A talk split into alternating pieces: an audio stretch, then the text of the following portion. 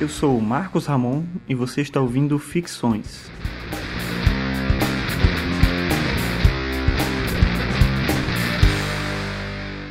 Esse é o episódio 39 e o tema de hoje é o dilema urbano.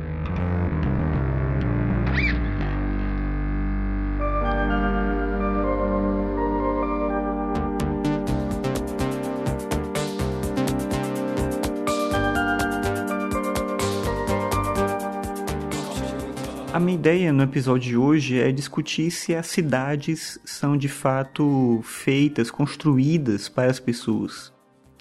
A resposta imediata eu acho que é a mais óbvia possível, que sim, que uma cidade só faz sentido porque tem pessoas que habitam aquele lugar, tem pessoas que ocupam aqueles espaços e é por isso que as cidades existem. Mas na prática não é tão simples assim.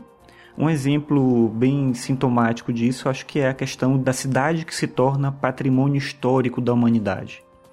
Hoje eu moro aqui em Brasília, mas eu nasci em São Luís do Maranhão, e tanto lá em São Luís quanto aqui em Brasília, é, essa questão do patrimônio histórico da humanidade gerava uma série de empecilhos e de problemas para se pensar a adaptação da cidade e a reformulação de determinados espaços e circunstâncias da vida urbana de certa maneira parece que o status de patrimônio histórico da humanidade torna a cidade mais importante do que as pessoas que estão ali.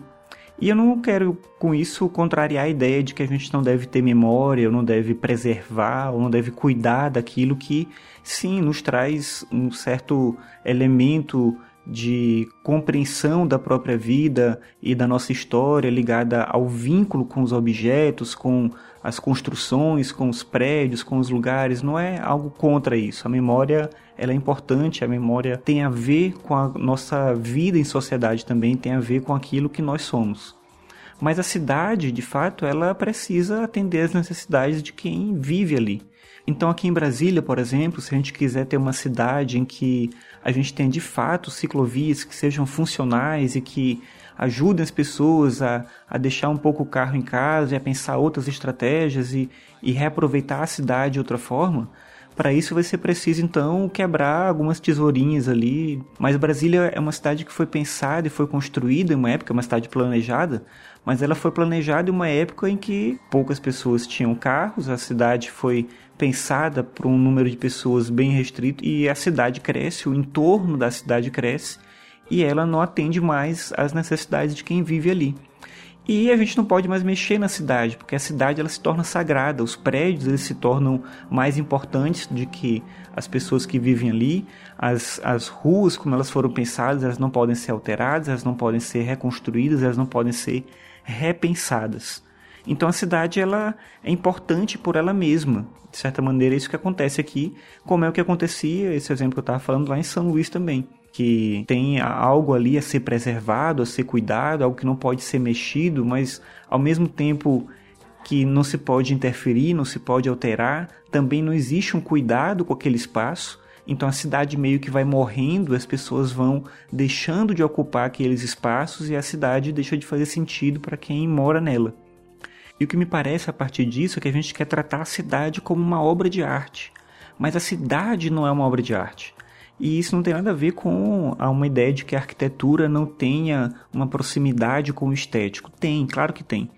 Mas a cidade como um todo, a realização da cidade, na maneira como ela é pensada, ela não pode ser encarada como um produto artístico.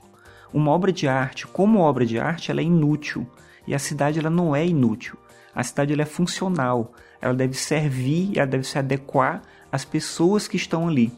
E a falta de compreensão disso faz com que a gente crie cidades que não servem para as pessoas e as pessoas passam a ocupar determinados espaços sem o cuidado de entender essa mediação entre a gente e o resto do mundo.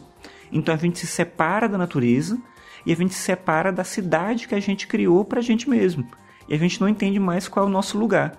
A gente nem é mais natureza, porque a gente não se entende como parte do mundo, e ao mesmo tempo a cidade que foi feita pela gente para nos abrigar, para nos acolher, para que a gente possa coordenar nossa vida a partir dela, ela já não pode ser mexida, ela não pode ser tocada, ela não pode ser alterada, porque ela é encarada como algo quase que sagrado. Então, qual é o dilema urbano que eu estou discutindo aqui? é o fato da gente construir cidades que têm vida própria e que são mais importantes do que as pessoas que vivem nelas. Então a cidade em si, ela adquire um determinado status que supera de certa maneira a própria existência daquelas pessoas, daquela comunidade. A gente deixa de entender então a cidade como uma comunidade, como algo que é vivo e sendo vivo é mutável, é para ser transformado, é para ser readequado, é orgânico, e a gente passa a entender a cidade como algo estático. E as pessoas, se não entendem ou se não aderem ao modelo da cidade, elas que procurem outro lugar para viver. Ou seja, elas que passem a destruir outros espaços, a se alocar em outros ambientes, porque as cidades que já existem elas não servem mais para gente. Na verdade, elas não servem porque elas são um produto pronto, elas são algo que não pode ser alterado, não pode ser mexido, não pode ser rediscutido o papel dessas cidades. E aí tem, claro, interesses de mercado nisso, talvez, mas pensar em um futuro melhor para a gente é pensar em um futuro em que a gente tenha menos apego às cidades e uma compreensão de comunidade bem maior. A comunidade é que importa na cidade, não é a cidade em si, não é o concreto, não é o prédio, não é a rua. Então a gente tem que alterar essas ruas, a gente tem que alterar os prédios, a gente tem que remodelar a cidade para que a comunidade viva melhor e entenda melhor o seu espaço, é isso que a gente tem que fazer a gente vê às vezes algumas situações em algumas cidades em que as pessoas começam a, a coisas que aparentemente eram para ser simples, né? Então a gente vê muito isso, é, o que está acontecendo em São Paulo com as ciclovias, as pessoas se colocando contra aquilo porque tira o espaço delas que querem andar de carro. Isso mostra que o senso de comunidade ele é muito fraco e a ideia de que a cidade precisa ser o que ela é, da maneira como ela era, é bem mais forte. Então mexer na cidade para criar um ambiente de vida melhor é algo quase que impraticável para muita gente.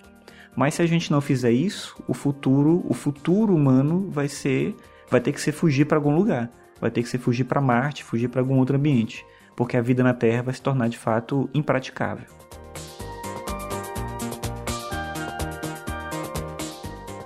Obrigado por ouvir mais esse episódio. Esse foi o episódio 39, cujo tema foi o dilema urbano. Se você gosta do podcast, eu peço para você acessar o meu site www.marcosramon.net podcast. Lá você encontra os podcasts que eu, que eu produzo. E se você acha interessante esse trabalho, peço também para você comentar no, no, próprio blog, comentar no iTunes, classificar o podcast, que assim mais pessoas ficam sabendo desse trabalho que eu faço aqui. Então é isso, obrigado aí por você ouvir e até a próxima.